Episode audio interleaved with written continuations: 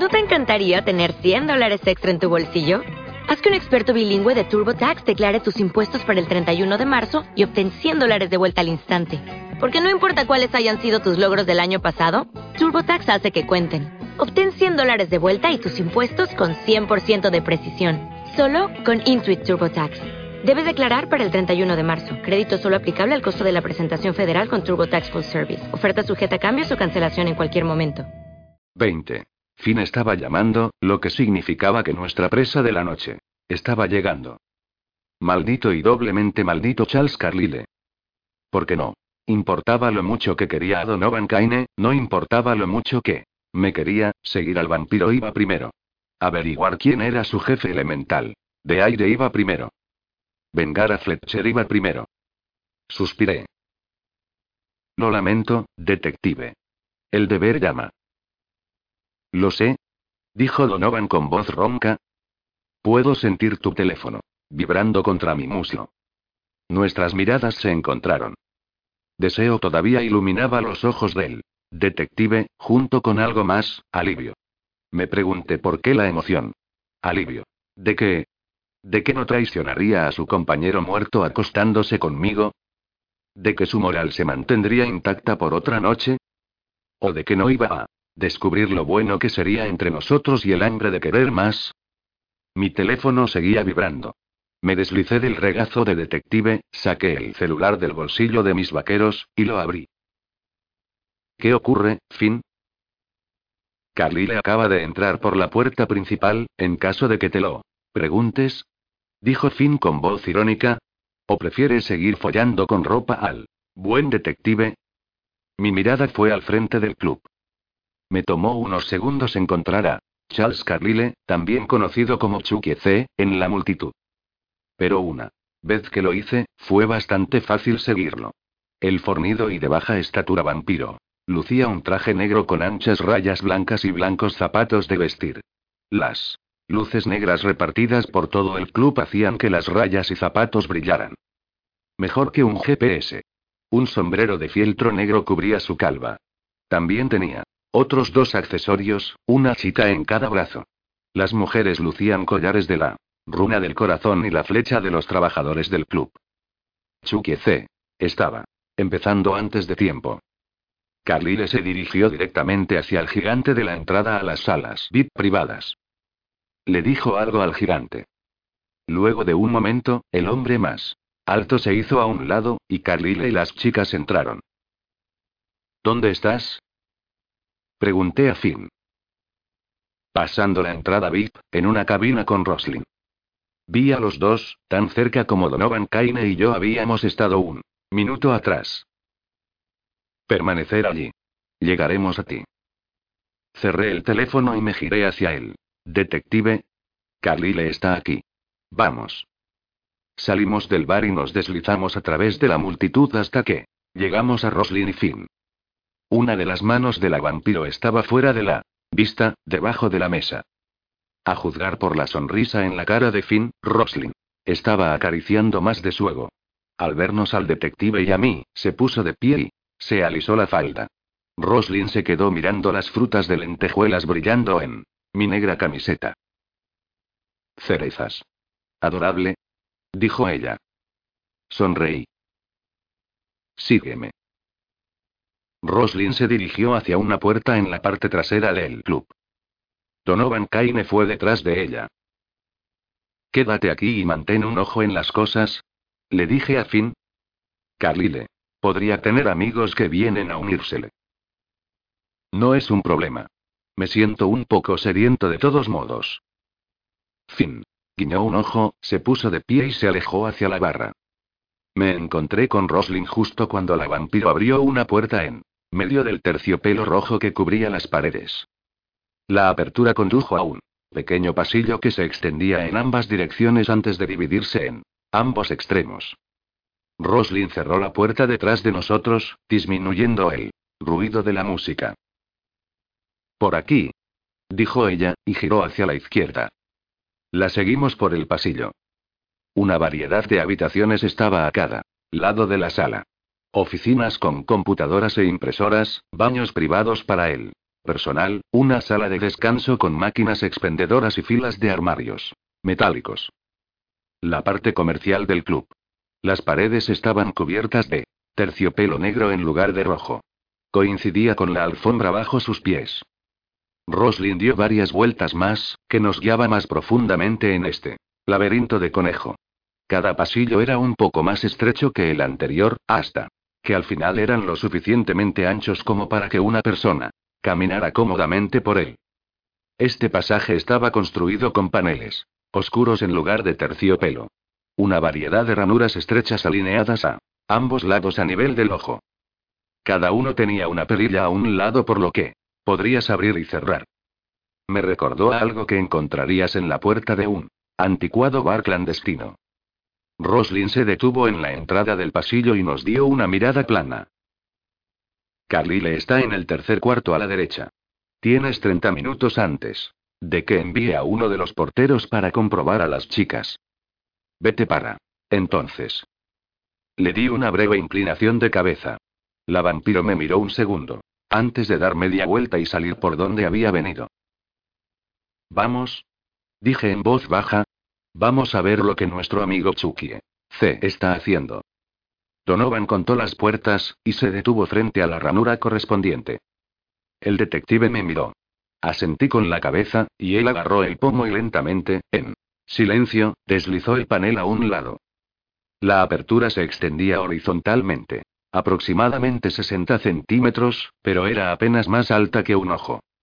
Había espacio suficiente que ambos miráramos adentro. Donovan Kaine y yo pusimos nuestros ojos cerca de la abertura. La hendidura reveló una pequeña habitación con un sofá de felpa a un lado, junto con una mesa redonda y un par de sillas.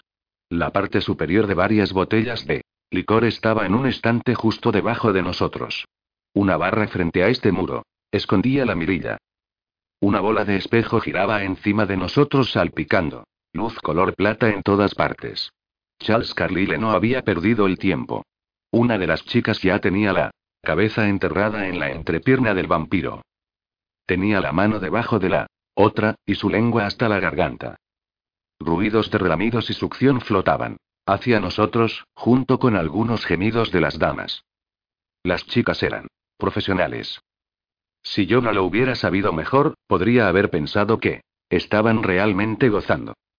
Donovan Kaine se movió a mi lado, sin duda pensando en lo que había sucedido entre nosotros en el bar. Una pena, de verdad, que hubiésemos sido interrumpidos. La escena se prolongó durante más de tres minutos. La prostituta que había estado de rodillas limpió su boca, se arrastró hacia arriba, y se unió a la otra en el sofá junto a Chucky C. Ambas murmuraron tonterías acerca del gran hombre que él era y como solo pretendían con otros chicos, pero con él, su placer era real. Mis labios temblaban. La maldita cosa más divertida que había oído en toda la noche. Carly le acarició las dos chicas por un momento más, luego las golpeó en el trasero. Duro. Y subió la cremallera a su pantalón. Lárguense, niñas. Dijo. Tengo compañía viniendo. ¿Compañía? Eso sonaba prometedor. Carly le tiró un par de billetes de 100 dólares hacia las chicas, y ellas los guardaron en sus sostenes con relleno, antes de soplarle besos y dejar la habitación. Chucky C. Dejó escapar el suspiro de un hombre satisfecho, entonces se puso de pie y acomodó su pantalón de nuevo en la posición correcta. Tenía la esperanza de que el bastardo hubiese disfrutado de esa mamada. Iba a ser la última que alguna vez tendría. El vampiro se dirigió hacia la pared donde Donovan Kaine y yo lo mirábamos fijamente. Por un momento, pensé que tal vez el vampiro fornido nos había visto espiarlo.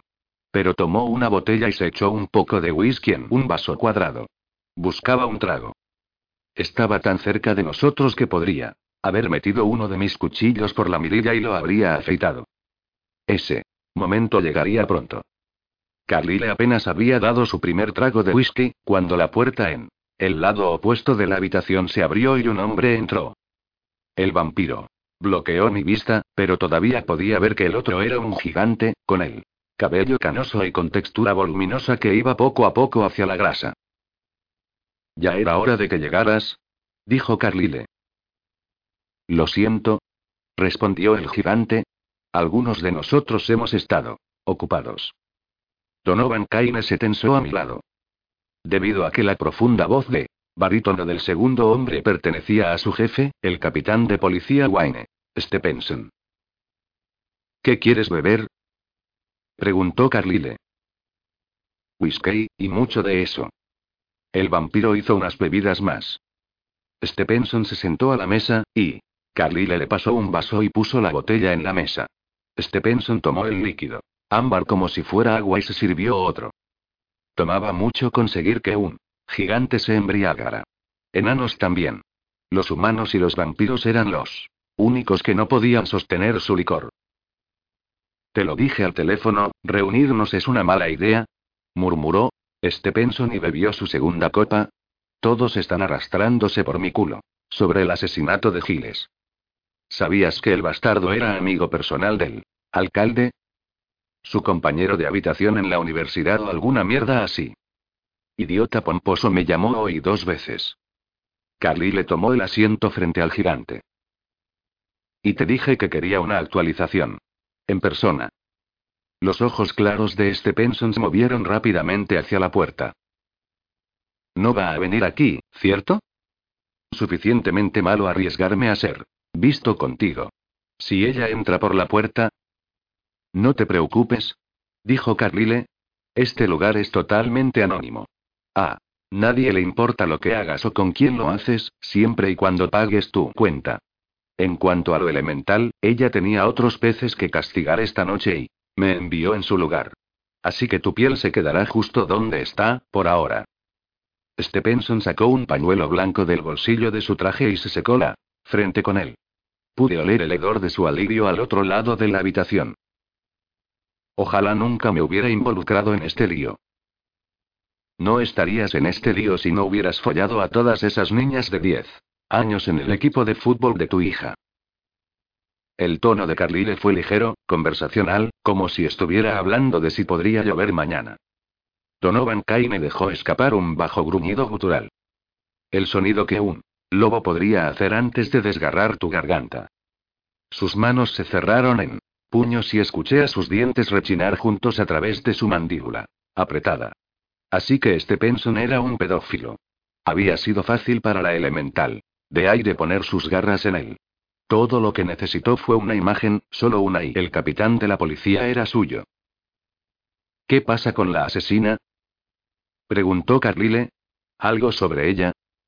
Stephenson resopló y se sirvió una tercera copa. La perra es un maldito fantasma. Ninguno de mis soplones sabe quién es, ni cómo luce. Y ninguna de las pistas que hemos recibido ha servido para algo, estoy empezando a pensar que el boceto que Kaine nos dio era una total mierda. Creo que se ha ido. Fuera de la ciudad y fuera de la escena. Carly le digirió la información. ¿Qué pasa con el hijo del anciano? ¿El banquero? Stephenson se encogió de hombros. Finnegan Lane dijo a su banco que estaba tomando unas vacaciones. Porque estaba muy dolido por el asesinato de su padre. Me imagino que está en una isla en algún lugar para este momento. ¿Qué pasa con Kaine? ¿Ya salió el detective a la superficie? Stephenson secó más sudor de su frente. No, no puedo encontrar al hijo de puta en ningún lugar. No fue tan estúpido como para regresar a su casa. No se ha reportado en el trabajo y ninguno de sus amigos le ha visto. Aunque todavía tiene que estar en Ashland. No tiene los recursos como Lane para desaparecer. Carlyle se inclinó hacia adelante y clavó al gigante con una dura mirada. Plana. Es necesario encontrar al detective. Kaine es un cabo suelto que necesita ser cortado antes que empiece a desenterrar cosas. La elemental quiere que lo encuentres, desde hace diez minutos. Te mostré la imagen del anciano en el restaurante de barbacoa. ¿Sabes lo que pasa cuando no se hace lo que ella quiere? Stephenson bebió otro trago. Algo del coraje líquido debió finalmente asentarse porque le devolvió la mirada al vampiro. Llamé a Kaine como tú querías. Si tu equipo hubiera hecho su trabajo y lo hubiera detenido hasta que la elemental llegara allí, no estaríamos preguntándonos dónde está el detective y qué está haciendo. Y no me estaría preguntando cuándo va a matarme tu jefa. También te matará, sabes. Tan pronto como crea que ya no te necesita. La perra está loca. ¿Realmente piensa que nadie notará lo que está haciendo? ¿Todos los mafiosos que ha contratado? El hecho que está construyendo su propio equipo para asumir la organización de Mac Monroe y que está usando el dinero de la propia compañía de Mac para hacerlo. Nadie notó la malversación o cualquier otra cosa, hasta que Gordon comenzó a cavar alrededor. Respondió Carlyle. Mis ojos se estrecharon. Así que eso es de lo que se trataba todo esto.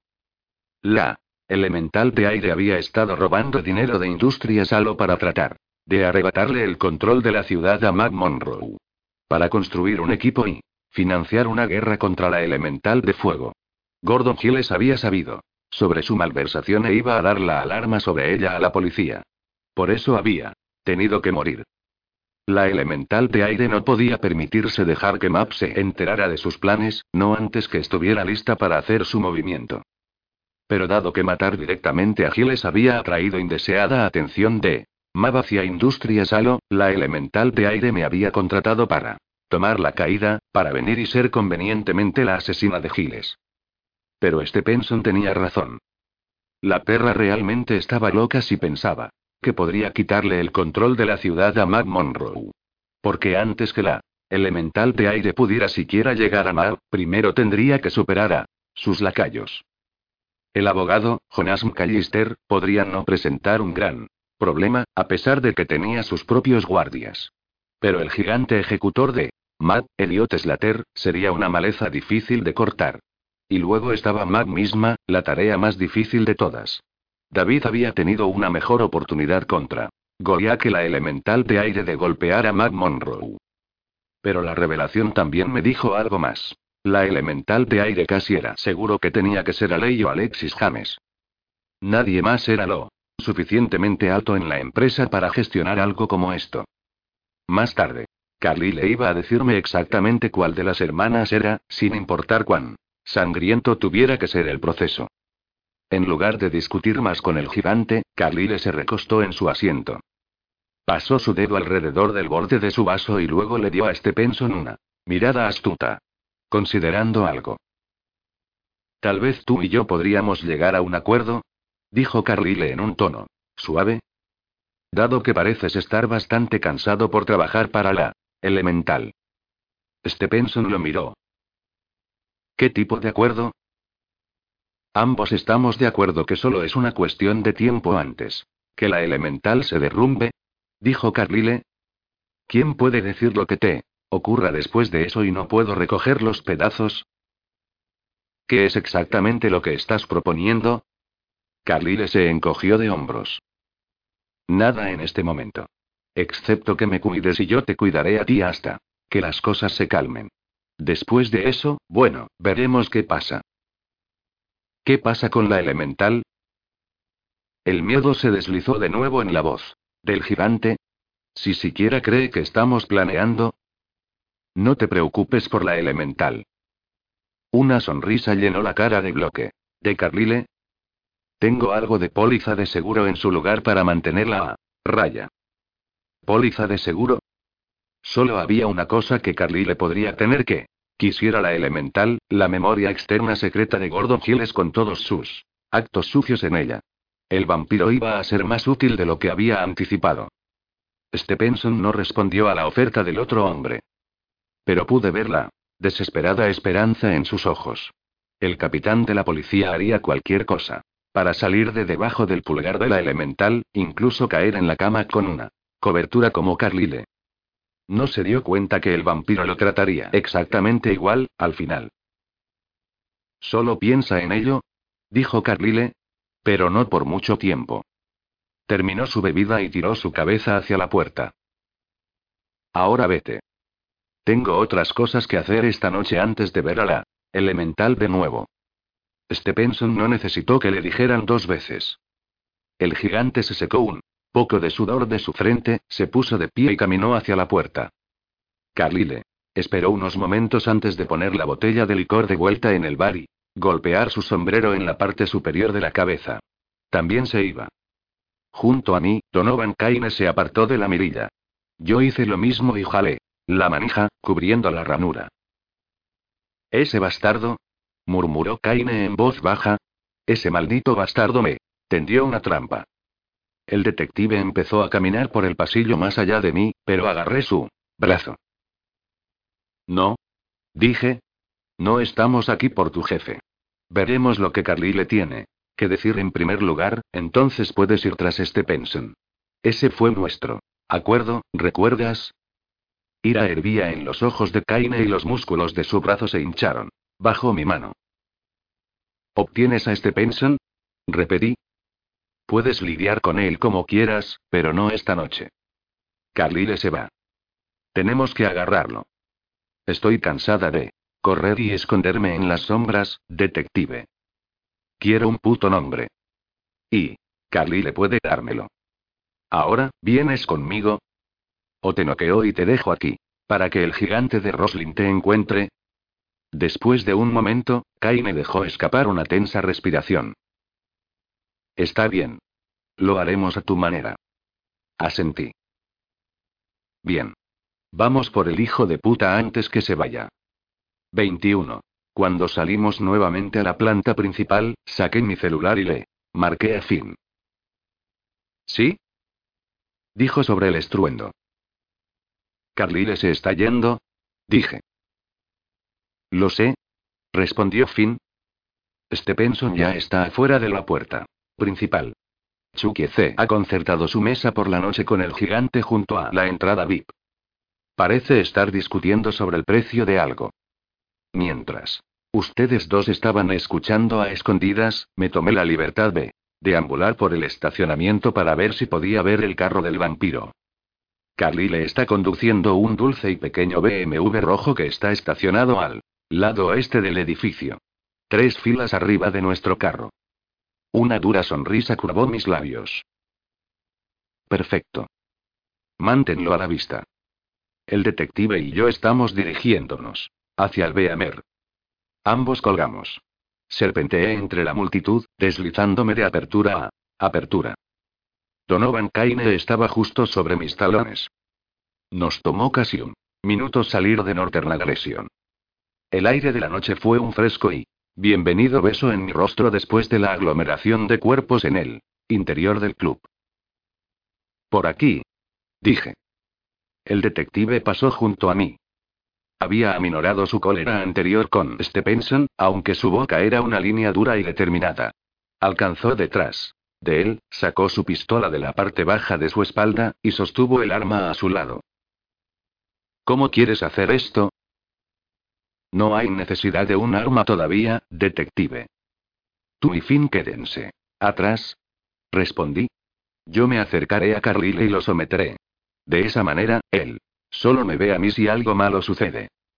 Donovan asintió. Correcto. El BMW estaba estacionado justo donde Finn dijo que estaría. Era difícil pasarlo por alto, en realidad, ya que la placa vanidosa al frente decía, Chukek. Donovan se agachó en las sombras detrás de un coche a pocos metros. Yo me deslicé detrás de una camioneta al otro lado del BMW y me asomé a través de la ventana del lado del conductor. Estaba acercándose la medianoche ahora, y el aire había adquirido el frío agudo del otoño. La música del club palpitaba afuera, y podía escuchar las vibraciones susurrando en el concreto bajo mis botas. Clásicos murmullos de sexo, drogas y rock and roll. Un par de fumadores estaban de pie en un grupo a 60 metros de distancia, fumando quién sabe qué. Pero aparte de eso, el estacionamiento estaba desierto. Todo el mundo todavía estaba adentro, consiguiendo sacarle partido a la noche. Palmeé uno de mis cuchillos, saqué la empuñadura y empecé a contar. Segundos en mi cabeza. Diez, veinte, cuarenta y cinco.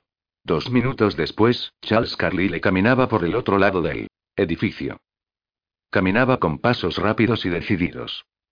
El andar seguro de un hombre que cree que lo tiene todo resuelto. Que el mundo era su cereza para hacerla estallar. Aún así, echó una mirada superficial alrededor, de la manera en que cualquiera lo haría cuando camina por una zona oscura en la noche. Pero no me vio. Nunca lo hacían, hasta que era demasiado tarde. Sonreí. Pobre Chuck. Casi sentí lástima por él. Hasta que pensé en Fletcher. Miré, pero no vi a Finn siguiendo al vampiro. Finn también podía mezclarse con las sombras, cuando ponía su mente en ello. Carlyle se acercó, pasando el carro con Donovan Kane agazapado atrás.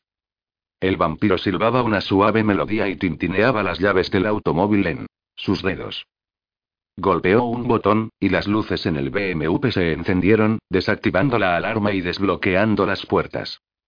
Hora de hacer mi movimiento. Salí de puntitas por detrás de la camioneta y me acerqué a Carlyle. El vampiro apenas había desenganchado sus dedos debajo de la manija de la puerta para abrirla cuando lo llamé. Disculpa, cariño. Arrastré las palabras en voz baja. ¿Tienes un encendedor? Parece que tengo extraviado el mío. No se puede poner una maldita cosa en los bolsillos de esta minifalda. Carlyle se giró hacia el sonido de mi voz, con una sonrisa ya formándose en su rostro. Aceleré mis pasos, poniéndome en posición. No lucía como él. Esperaba que lo hiciera, y frunció el ceño, repentinamente desconfiado. ¿Quién diablos eres? Podría haber estado preocupada, si no hubiera utilizado ya la empuñadura de mi cuchillo para noquearlo. El vampiro parpadeó una vez, antes de que sus ojos rodaran hacia la parte posterior de su cabeza, y cayó de bruces sobre el concreto. A mi derecha, Donovan Kane salió de las sombras. Finn apareció a mi izquierda. Vamos. Me agaché y agarré al vampiro por debajo de los brazos. Ayúdenme a meter a este bastardo chupa sangre en el maletero. Una hora después, lancé una jarra de agua helada en el rostro de Charles. Carlyle. El frío trajo al vampiro de regreso a la conciencia. Lo mismo hicieron. Las dos duras bofetadas que puse en sus mejillas. La sensación de escozor en mi mano se sentía bien. Finalmente, estaba haciendo algo sobre el asesinato de Fletcher, tomando la iniciativa, en vez de reaccionar a los demás. Despierta, despierta, Chuck. Dije. Es hora de levantarse, brillar y derramar tus entrañas. Los ojos del vampiro parpadearon varias veces en rápida sucesión antes de centrarse en mí y sus alrededores. Después de cargar a Chuck en el maletero, de nuestro automóvil robado, habíamos conducido hasta la casa del vampiro en uno de los suburbios en las afueras de Nortown, la dirección que Finn había encontrado durante su búsqueda de información. Bonito lugar. Casa tipo.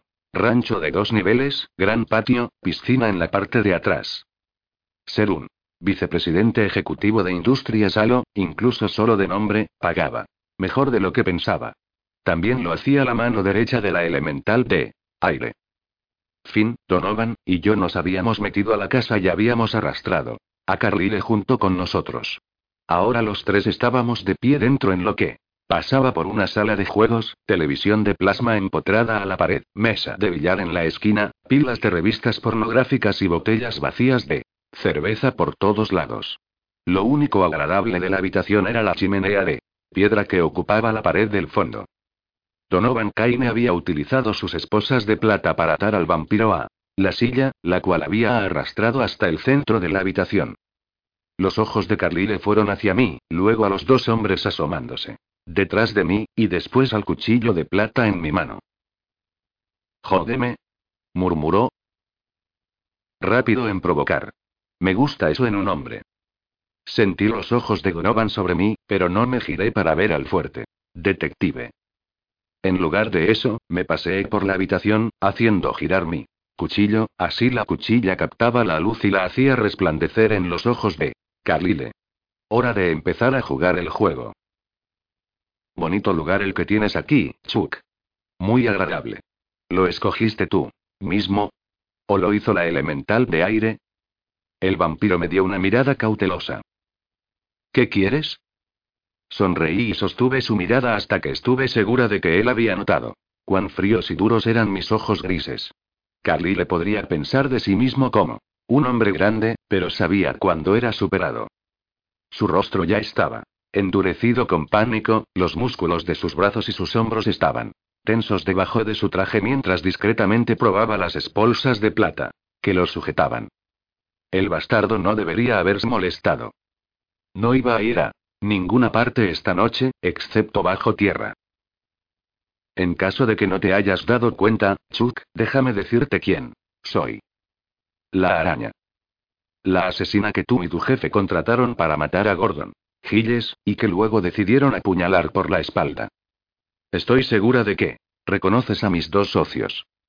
Finn le dedicó una sonrisa dentada que casi era tan aterradora como mi sonrisa. El vampiro se dio cuenta de que no había simpatía allí y volvió su atención a Donovan Kaine, tratando de ver si tenía algún tipo de amigo en la habitación. Pero el detective cruzó los brazos sobre su pecho y puso su rostro inexpresivo de policía. Has estado ocupado, Chuck. Trabajando para la elemental de aire, incriminándome, teniendo a tus hombres secuestrando y golpeando a Finn, y luego haciéndole lo mismo al detective. Y realmente no entendía por qué, hasta que te escuché a ti y a Wayne Stephenson hablando esta noche en Northern. Agresión. Chasqueé la lengua. Él tiene razón, sabes. La perra está loca, sí. Piensa que va a destronar a Mac Monroe como la reina abeja de Asland. Carlyle no dijo nada, pero el acuerdo brilló en sus ojos. Pero eso ya lo sabes, ¿verdad, Chuck? Sabes que esto no va a terminar. Bien para ella, y ya has tomado medidas para protegerte a ti mismo. Los ojos del vampiro se entrecerraron. Había superado suficiente de su pánico inicial para darse cuenta de que no iba a matarlo, de inmediato. ¿Qué quieres? Preguntó de nuevo con voz más fuerte. Puse mis manos a cada lado de él y me incliné hasta que mis fríos ojos estaban al nivel de los suyos. La memoria externa. Quiero la memoria. La que Gordon Giles hizo que contiene la información sobre la malversación de Industrias Halo. La que tu jefa, elemental de aire, está tan ansiosa por tener en sus manos. Esa es tu póliza de seguro, ¿no es así, Chuck? La elemental se pone demasiado chiflada, y todo lo que tienes que hacer es enviar la información a Mac Monroe. Y ella se ocupará de la elemental por ti. Carlyle no respondió, pero el tic en su mejilla era toda la confirmación que necesitaba. El vampiro realmente necesitaba trabajar en su cara de póker. ¿Él tiene la memoria? Preguntó Donovan Kaine detrás de mí. ¿Estás segura? Oh, estoy segurísima. Respondí, sin apartar mis ojos del vampiro. Dime dónde está, Chuck. Ahora. Los ojos de Carlyle se movieron hacia la izquierda, como buscando una mentira aceptable. Su lengua salió disparada hacia afuera para humedecer sus labios. Digamos que tienes razón. Digamos que yo, encontré la memoria entre las cosas de Gordon cuando estaba buscando en ellas para la elemental. ¿Qué? ¿Hay en ello para mí si te la doy? Consigues morir rápidamente, Chuck, en lugar de ser torturado. Eso es. Todo lo que obtienes. Él dejó escapar un bajo bufido. No hay mucho en ello para mí, entonces. Me encogí de hombros. Depende de cuánto te gusta el dolor. Me aparté y llevé la punta de mi cuchillo hasta donde él podía verlo. Entonces me incliné hacia adelante de nuevo y pasé la cuchilla por su mejilla, no lo suficientemente profundo para romper su piel, pero lo suficiente para que sintiera el frío metal. Carly le dejó escapar una suave risa. ¿No tienes las pelotas para? Lo corté. Tallé una línea desde un lado de su mandíbula, por su cuello, y hasta el otro lado. La cuchilla no cortó su arteria carótida, pero el cuchillo entró lo suficientemente profundo para que él lo sintiera. La sangre manó de la herida y cayó como lágrimas color carmesí sobre el traje a rayas del vampiro. Acababa de subir la apuesta en este juego de póker que estábamos jugando. Gap. Pero Carlyle me sorprendió. No empezó a suplicar, rogar o sollozar por misericordia. En cambio, el vampiro reprimió un grito, con sus colmillos amarillos asomándose a través de sus labios, antes de que sus ojos se dirigieran a la izquierda de nuevo. Fruncí el ceño, preguntándome por qué estaba mirando al lado, en vez de a mí o al cuchillo. Yo no era lo suficientemente aterradora para él. Pocas cosas podrían ser más importantes en este momento. Para el vampiro que la cuchilla que acababa de clavar en su cuello. Muy pocas. Así que me di la vuelta y seguí su línea de visión hacia la chimenea. HMM. Usé la pierna del pantalón del vampiro para limpiar la sangre de mi cuchillo y me alejé de él. El alivio brilló en los ojos de Carlile. Mierda. murmuró Donovan, mirando la sangre en el pecho del vampiro. ¿Tenías que cortarlo tan profundo? Pensé que quería sacarle. Respuestas, no sangre. Apenas lo corté. Vivirá. Vigílalo un minuto. Le dije al detective. Kaine me miró, luego negó con la cabeza y tomó su posición delante del vampiro.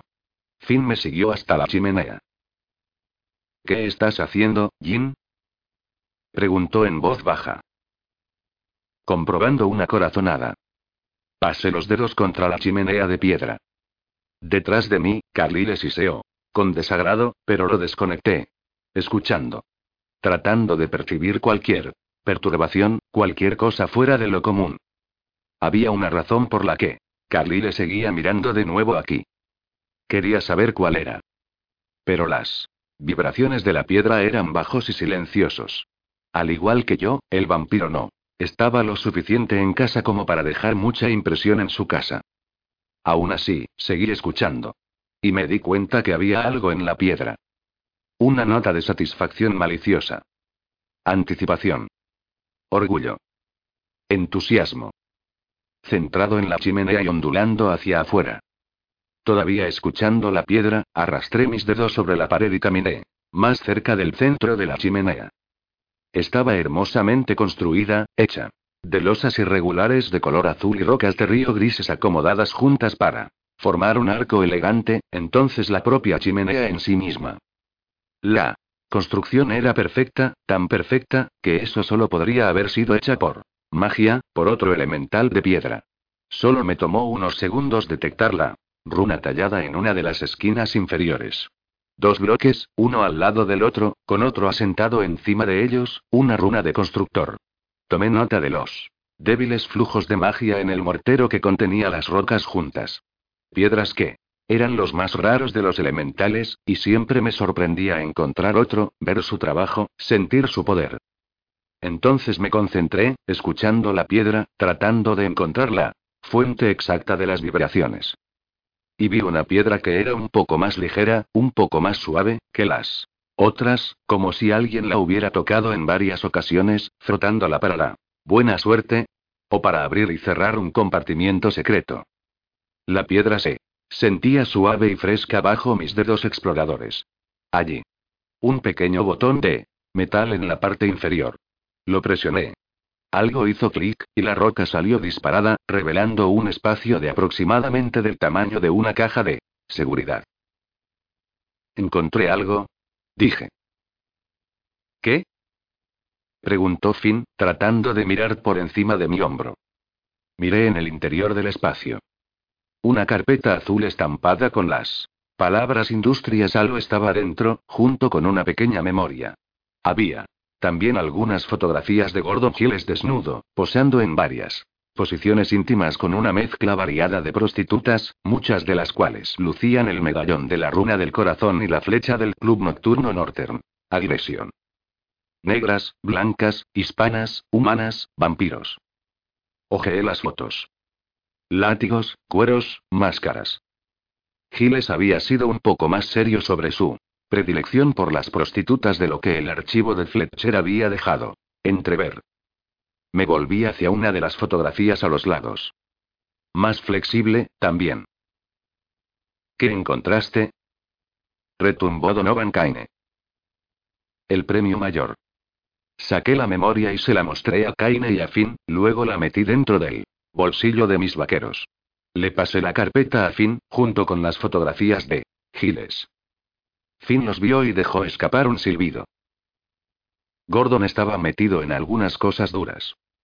Echa un vistazo a esto, detective. Donovan Kaine se apartó del vampiro y se acercó a nosotros. Detrás de él, algo brilló en los ojos de Carlile. Sentí un poco de magia chispear a la vida en la habitación. Fue entonces cuando el vampiro hizo su movimiento. 22. Metal. El vampiro debe haber tenido un pequeño talento elemental para la manipulación de metal. Esa era la única manera de explicar el aumento repentino de la magia, y por qué sus esposas de plata salieron volando como si fueran juguetes de plástico. Las había comprobado yo misma. Las cadenas. Habían sido tan sólidas como mis cuchillos. Carlyle se puso en pie. Donovan Kaine vio el movimiento demasiado tarde. Apenas comenzó a girarse e ir por su arma cuando Carlyle puso ambas manos sobre la espalda del detective y lo empujó. Los vampiros no eran tan fuertes como los gigantes y enanos, pero Carlyle tenía más que suficiente fuerza para levantar a Donovan de sus pies y enviarlo volando por la habitación. Los brazos agitándose en el aire del detective atraparon a Finn en el pecho. Finn se desplomó como un saco de patatas y empezó a toser de la fuerza del golpe. Donovan Kaine no se detuvo hasta que se estrelló en la chimenea de piedra. Charles Carlyle desnudó sus colmillos hacia mí y salió corriendo de la habitación. Quédense aquí. Grité, aunque dudé que Finn o Kaine estuvieran prestando atención. Iré por él. No había tiempo para revisar a cada hombre. Salté sobre Finn, que seguía tosiendo, y corrí por toda la casa. Delante de mí, los pasos de Carly le golpeaban. En el suelo, seguidos por el sonido de la puerta de entrada golpeando contra la pared. El bastardo estaba afuera ya. Mierda. No podía dejar que se alejara. Lo primero que Carly le haría sería llamar a la elemental de aire y decirle que Finn y yo estábamos todavía en la ciudad y trabajábamos con Donovan Kaine. Yo no quería que eso sucediera. No hasta que supiera exactamente lo que había en esa memoria, y cual hermana James tenía un segundo empleo como una perra. Sádica usuaria de magia. Corrí hacia la puerta principal, salté sobre los escalones, aterricé en el césped, y me disparé a la calle. Mi cabeza se agitaba adelante y atrás, y mis ojos escaneaban todo a la vista. Farolas, automóviles estacionados, árboles, sombras, otras casas de la cuadra. No había señales de Carlyle en ningún lugar. ¿Por dónde se había ido? Solo había una manera de saber a ciencia cierta. Caí sobre una rodilla y puse mi mano libre contra la acera de hormigón.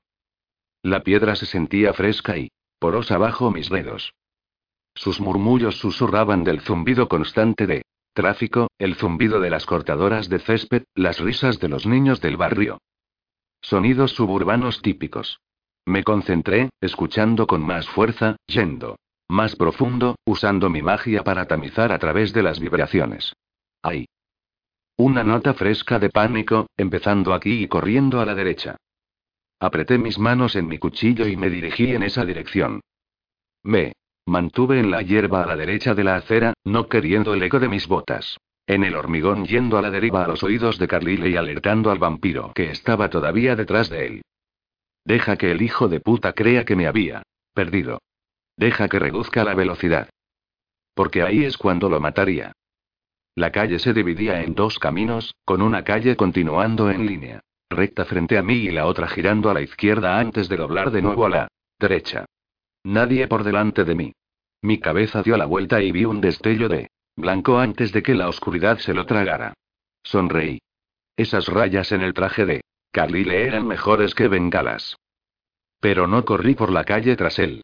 En cambio, corrí hacia adelante, me lancé, pasando algunos espinosos arbustos de acebo, y corté a través del patio de alguien. Caminé rápido, pero con cuidado, a través de la exuberante hierba, no. Quería tropezar y romperme el tobillo con algún juguete perdido que hubiera quedado sobre el césped. Las casas se alzaban con dos pisos de altura a cada lado de mí, sus ventanas oscuras parecidas a gigantes ojos negros siguiendo mi progreso. Me metí debajo de un tendedero y salté por encima de una valla baja, hacia el patio del vecino, poniéndome enfrente del vampiro. Repetí el proceso dos veces más, antes de que la calle plateada brillara, enfrente de mí. Pero en lugar de a toda velocidad en la carretera, me deslicé, detrás de un gran rododendro y miré en la zona. Mi sangre rugía en mis oídos, e inhalé en respiraciones profundas, tratando de frenar mi corazón acelerado. La aceleración se desvaneció, y los sonidos de la noche se apoderaron de mí. Un chotacabras piaba en un árbol. Viento agitando la hierba y haciendo crujir una mecedora de un porche. Unos pocos bichos zumbando, a pesar del frío que se habían asentado sobre el paisaje benigno. Smack, smack. Smack, smack. Pasos apagados a la izquierda venían en mi camino, moviéndose más lento que antes. Palmeé mi otro cuchillo y avancé, Varios pasos me llevaron a la casa. Pasando el patio, y me agaché al lado lejano de ellos, dejando el hormigón protegerme de la vista. Entonces levanté la cabeza hasta que pudiera ver por encima del borde de los escalones. Diez, veinte, cuarenta y cinco. Los segundos pasaban. Un minuto más tarde, Charles Carlyle se arrastró a la vista.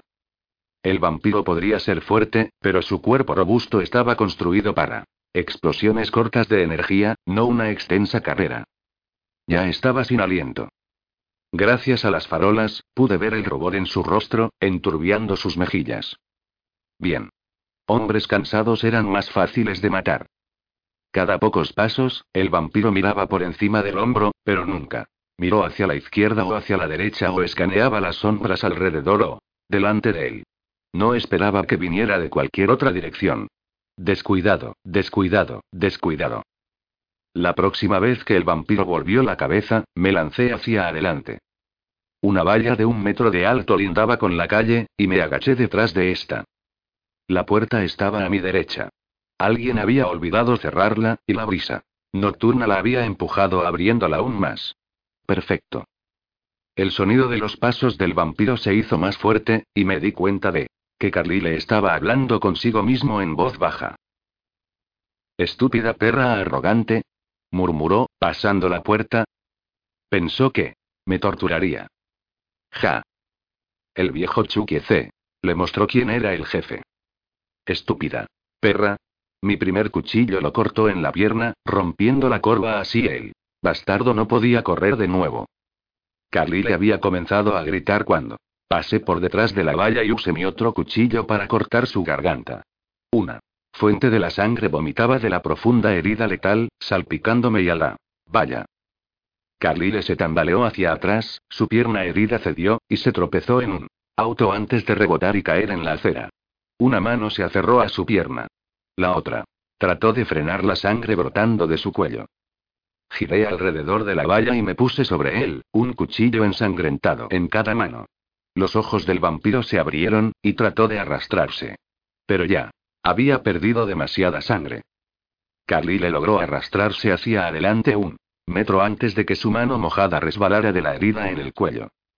La sangre arterial recubrió la acera como barniz negro.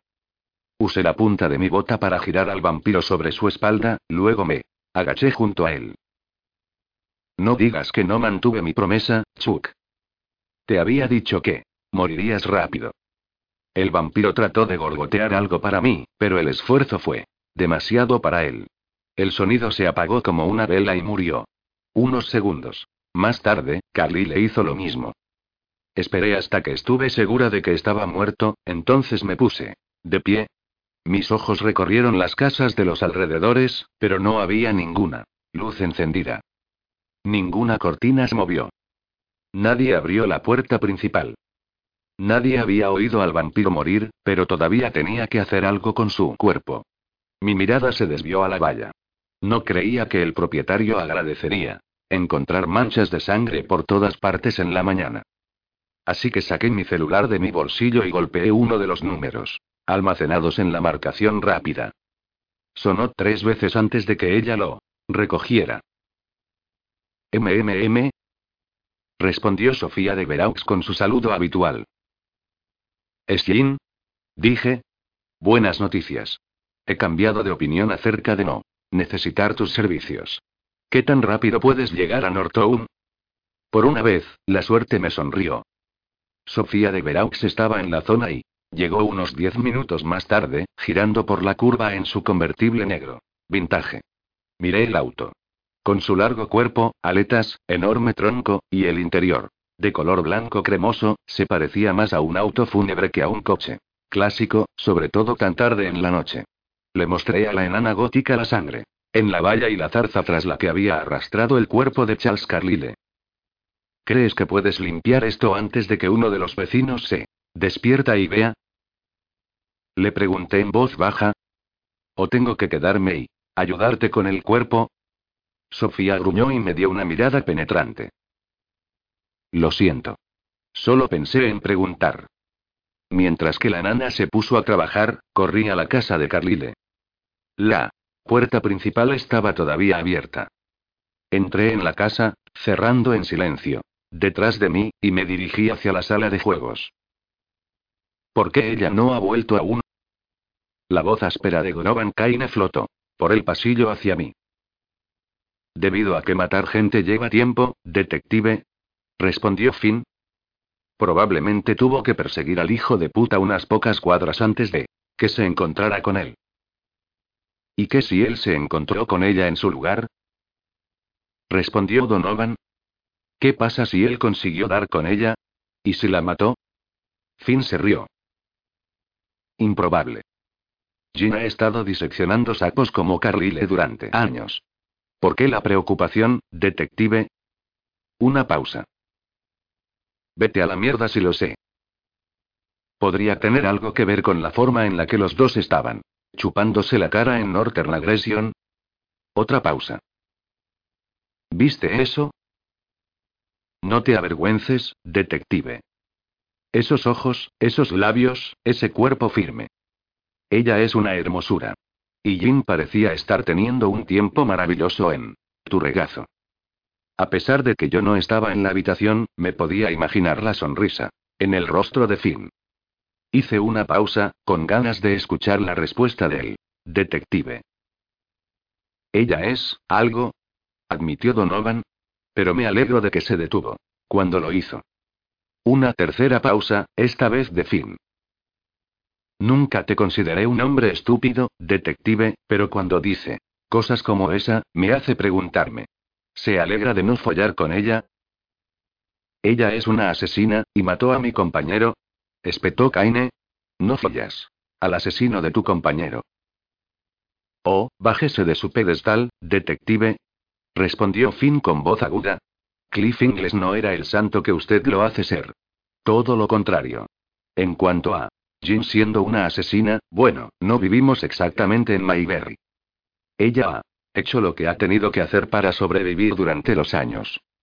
Todos lo hemos hecho, incluso usted, me imagino. Nunca he matado a gente por dinero, dijo Kaine en un tono ácido. Claro que sí, detective. Se llama su sueldo de la ciudad.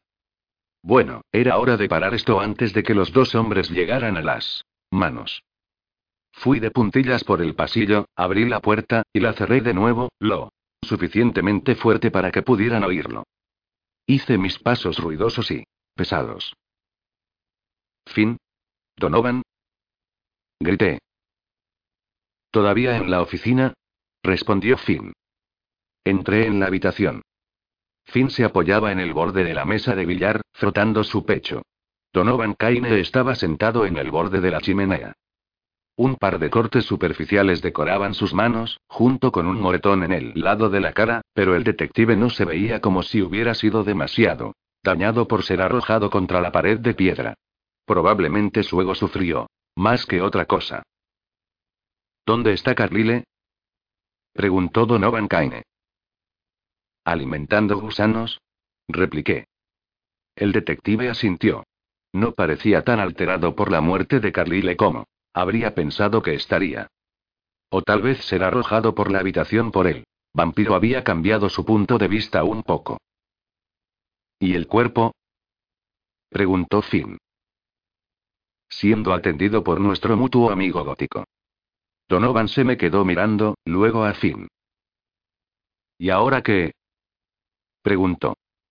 Saqué la memoria de mi bolsillo y la levanté, Ahora vamos a salir de aquí e ir a ver lo que hay en esto, y por qué la elemental de aire la quiere de vuelta tanto. 23. Usando todas las precauciones habituales, salimos de la casa de Carlile, nos deshicimos de nuestro auto robado en uno de los estacionamientos del centro, y nos dirigimos a mi apartamento. Una vez que estuvimos dentro, Finn abrió su computadora y enchufó la memoria. Donovan Kaine se dejó caer en una silla en la mesa de la cocina y Ojeó la carpeta a juego que habíamos encontrado en el lugar del escondite en la chimenea. Agarré las fotos de Giles y pasé a través de ellas. Las lesiones, la ropa ensangrentada, los moretones y el dolor, todo lo demás quedando olvidado a excepción de la información que habíamos encontrado. Finn estaba en lo cierto.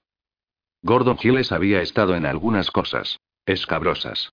Ojeando las fotos, vi mucho más del contador de mediana edad, e, lo que jamás había querido. Pero estudié cada imagen cuidadosamente. Con suerte, había una razón para que Gordon Gilles hubiera conservado estas fotos, que no sea para su uso privado. Pero nada me llamó la atención. Después de unos diez minutos de dar clic al ratón sin parar y el retumbar ocasional de las teclas, Finn dejó escapar un silbido y se recostó en su silla. ¿Tienes algo? preguntó Donovan Kaine. Porque no puedo hacer cara o cruz de lo que está en esta carpeta. Solo son cuentas de números y nombres de archivos y otras galimatías que no tienen sentido para mí. No soy un contador forense y estoy por lo general más interesado en ocultar dinero que seguirlo, pero parece que Alei James ha estado extrayendo lo mayor posible de su propia compañía, dijo Finn. No es una sorpresa, pero era una pequeña confirmación bienvenida en lugar de una mera especulación. ¿Estás seguro que es ella? Pregunté. Finn asintió. Si no, alguien la ha incriminado, pero bien, porque su contraseña y la información para acceder al sistema están por todas partes en estos archivos. No es exactamente el tipo de información que das a cualquiera, especialmente cuando eres el jefe de una empresa tan grande como Industrias Halo. ¿Qué quieres decir con extraer lo mayor posible? Preguntó. Donovan. ¿Cómo está haciéndolo exactamente? Finn se encogió de hombros. La malversación de costumbre. Gastos de relleno. Reembolsos por viajes. De negocios que nunca tuvo. Desviando el flujo de la caja de la compañía en cuentas en el extranjero. Un par de cientos de miles de dólares aquí, un poco. Más allá, te sorprendería lo rápido que suman. Fruncí el ceño, pensando en el cuidado que había puesto en toda esta operación, en culparme para cargar con el asesinato de Giles. Eso suena demasiado fácil, demasiado obvio, demasiado descuidado. Finn se encogió de hombros otra vez. Ten en cuenta que solo he estado mirando estos archivos durante unos minutos. Una empresa tan grande como Halo generaría cientos, si no miles, de archivos todos los días.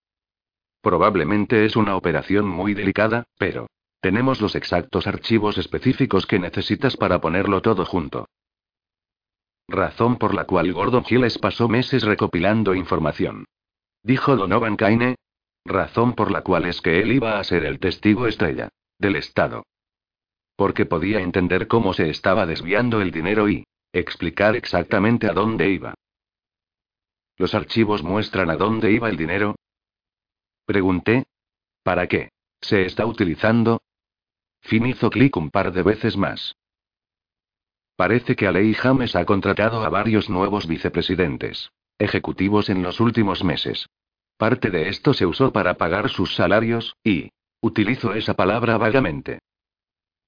Su personal, en otras palabras, intervino Donovan Kaine.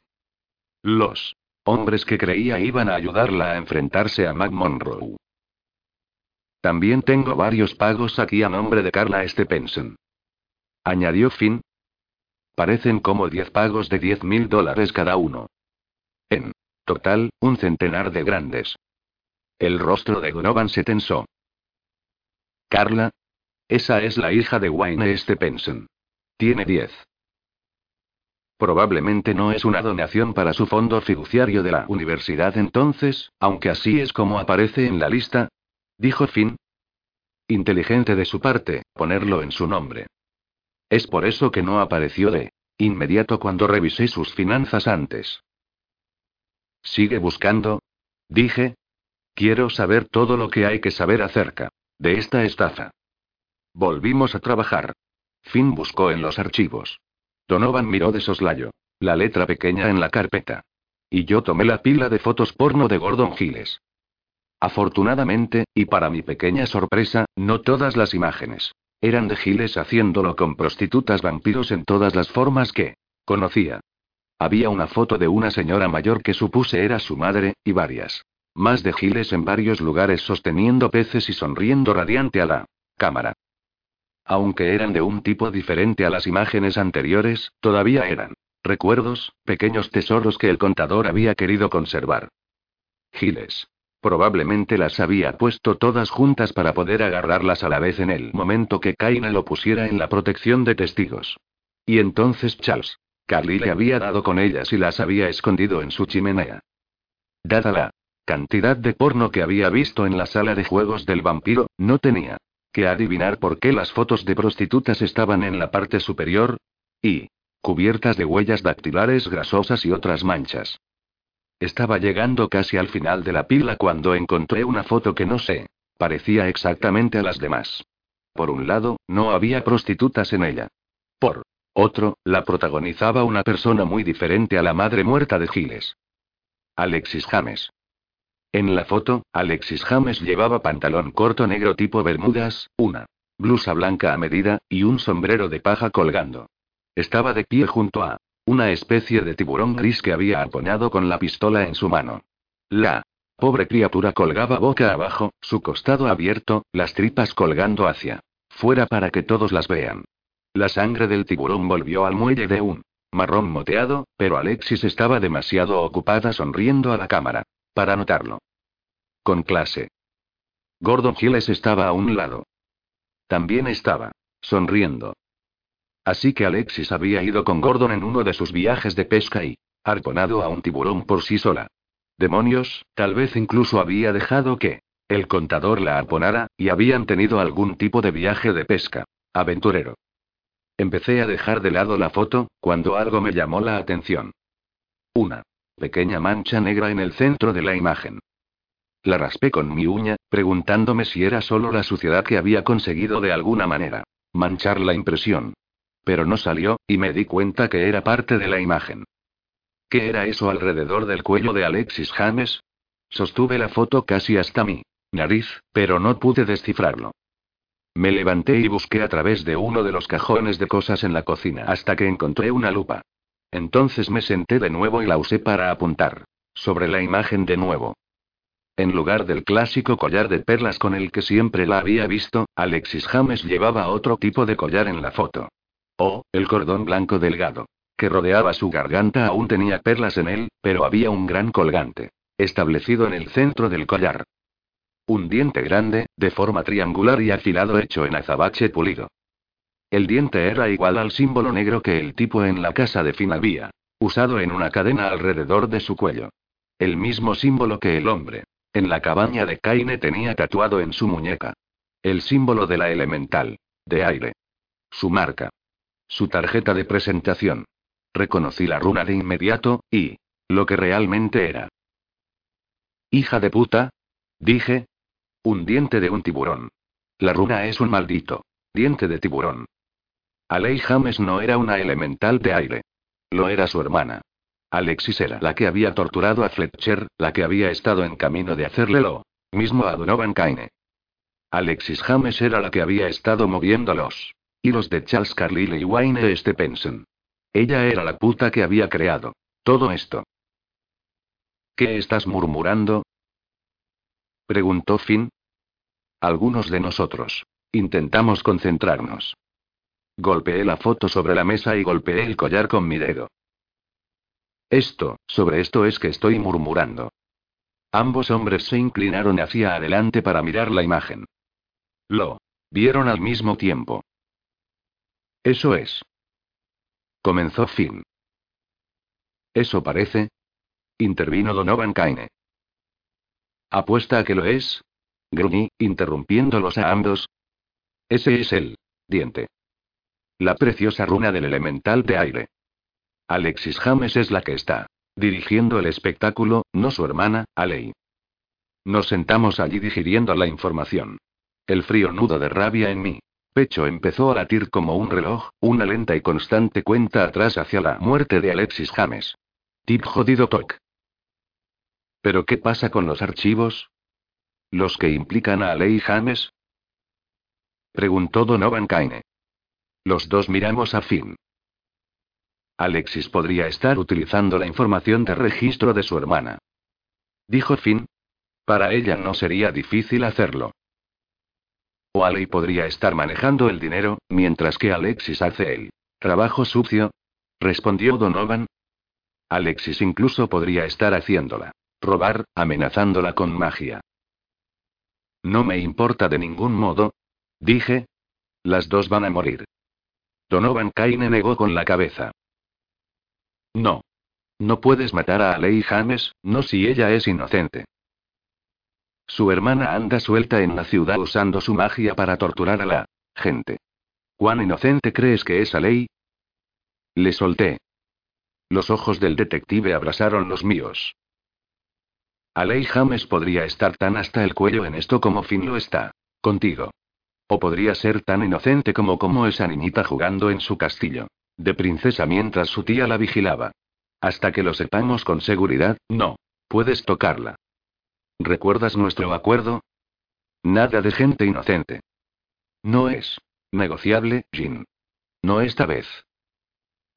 ¿Por qué? Porque ella no es un matón de los bajos fondos que hayas. ¿Arrestado antes? Algo así. El detective y yo nos miramos el uno al otro. Sus ojos dorados brillaban. Con determinación. Furia helada en los míos grises. Ninguno de los dos miró hacia otro lado, y ninguno de nosotros estaba dispuesto a ceder un ápice. Aún. Así, a pesar de mí misma, me gustó luchar con el detective. Me gustó. Presionarlo, me gustaba que él me presionara. Fuerza, convicción y pasión eran los rasgos que siempre había admirado, sin importar cuán equivocados estuvieran en este caso. Hay otras cosas a tener en cuenta, dijo Finn con voz cautelosa. ¿Cómo qué? Preguntó el detective, sus ojos aún fijos en los míos. ¿Cómo esa fotografía y la recompensa sobre Jing que todavía está vigente? respondió Finn, y el hecho de que la elemental te quiere muerto, detective. Y tú, apreciado capitán de policía, Wayne Stephenson. ¿Stephenson es mío? Espetó Donovan Kaine bruscamente, su mirada. Parpadeó hacia el otro hombre. Yo lidiaré con él por mi cuenta. ¿Cómo? Llevándolo a asuntos internos. Ese es el departamento más retorcido en toda la fuerza. Solo va a sobornarlos para salir de cualquier cargo que ellos pudieran presentar contra él? respondió Finn. La mandíbula de Gonovan se tensó. No sé cómo todavía, pero voy a encontrar una manera. Suspiré. Disputar entre nosotros no nos estaba llevando a ninguna parte, pero sabía por el tono de su voz que Finn tenía algo en mente. ¿Qué estás proponiendo? Finn sonrió y puso sus brazos detrás de la cabeza. Influencia. ¿Influencia? ¿Cómo va a ayudarnos eso? preguntó el detective. Finn sacó el pendrive de su ordenador portátil y lo sostuvo en alto. Porque tenemos esto, y Alexis James no. Ahora, Alexis podría no tener miedo de nosotros, pero hay una persona que ella no quiere que vea esta información. Al menos, no todavía. No hasta que haya finalizado su golpe de gracia. Matt Monroe, Dije, alcanzando su línea de pensamiento. Fina sintió. Matt Monroe. Todavía no entiendo cómo nos ayuda eso, dijo Donovan. ¿Chantaje? Respondí.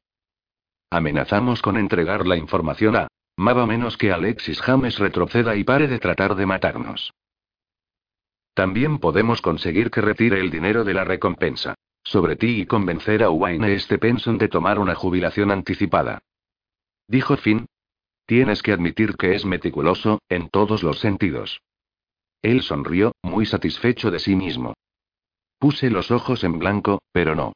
Podía estar en desacuerdo con él. Finn tenía ocasionales destellos de brillantez y salir con este tipo de compromiso era uno de ellos. Alexis James todavía va a morir por lo que le hizo a mi encargado. No. Habrá discusión sobre eso. Ni amenazas y ni persecuciones contra mí después. ¿Del hecho? Dije. ¿Puedes vivir con eso, detective?